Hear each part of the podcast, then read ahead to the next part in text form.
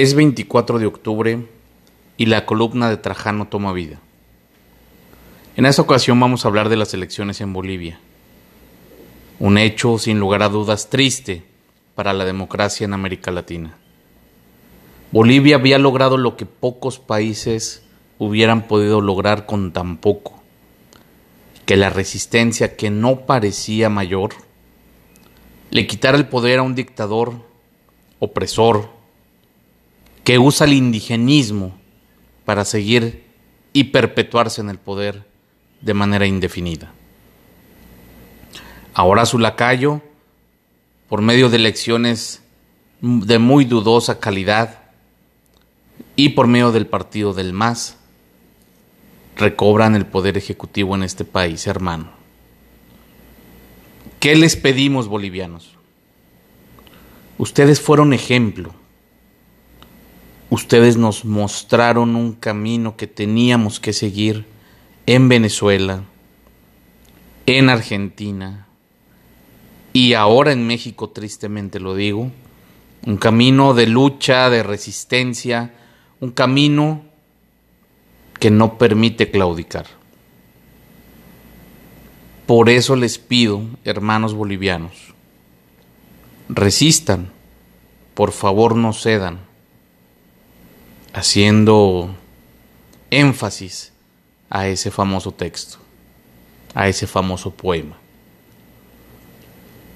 Por un lado es triste porque esta derrota desincentiva la lucha en otros países y entre ustedes mismos. Por eso, como hermanos, como pueblos hermanos, queremos pedirles que tomen la espada, que levanten el escudo y que regresen al campo de batalla. Permitir que este señor Luis tome la presidencia es permitirle impunemente a Evo Morales que regrese al poder. ¿En dónde está ese orgullo indígena para el bien de los pueblos? ¿En dónde está ese orgullo urbano, social, de ser boliviano. Claramente les estamos exigiendo, porque en nuestros países aún no tenemos el valor de hacerlo como lo hicieron ustedes. Y es por eso que queremos seguir pidiéndoles el ejemplo para que no decaiga nuestro ánimo, nuestra energía en esta lucha que debe ser inagotable. Es mucho pedir, lo sé. Acá ni siquiera hemos empezado a luchar de verdad, cuando ya muchos están rindiendo. No obstante de eso, hay señales muy particulares de lucha, de resistencia y de diferentes formas. Una lucha más institucional, de los partidos de oposición, los partidos de muchos años, una lucha férrea, más enérgica en las calles de frena, una lucha muy civil, democrática, por medio de la coalición del Sí por México, otra lucha desde el poder puro, con los gobernadores de la Alianza Federalista y la CONAGO, pero están dispersos. Estamos dispersos. Estamos creyendo que hay cuatro campos de fútbol y que cada uno puede tener su triunfo en su propia cancha.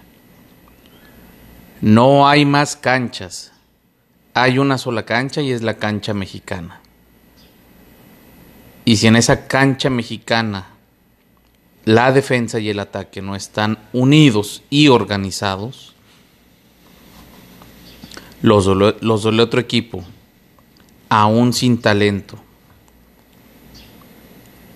aún sin conocimiento incluso del deporte, nos pueden ganar. Y en una de esas nos pueden golear. Porque esto recae específicamente en hacer las cosas unidos, en sembrar una misma idea, en mostrar un solo frente. No importa si somos pocos o muchos, no podemos dispersarnos. Es puramente una falange. Tenemos que tener escudos al lado de escudos y lanzas al lado de las lanzas.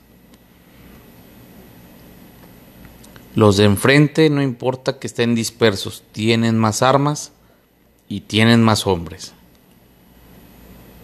Por eso, repito, cuando Bolivia dio muestras de una encarnizada lucha civilizatoria,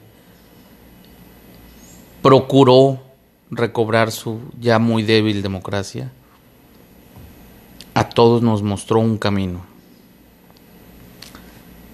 ¿Qué pasa ahora en la reconfiguración del mapa político en Sudamérica y en Centroamérica?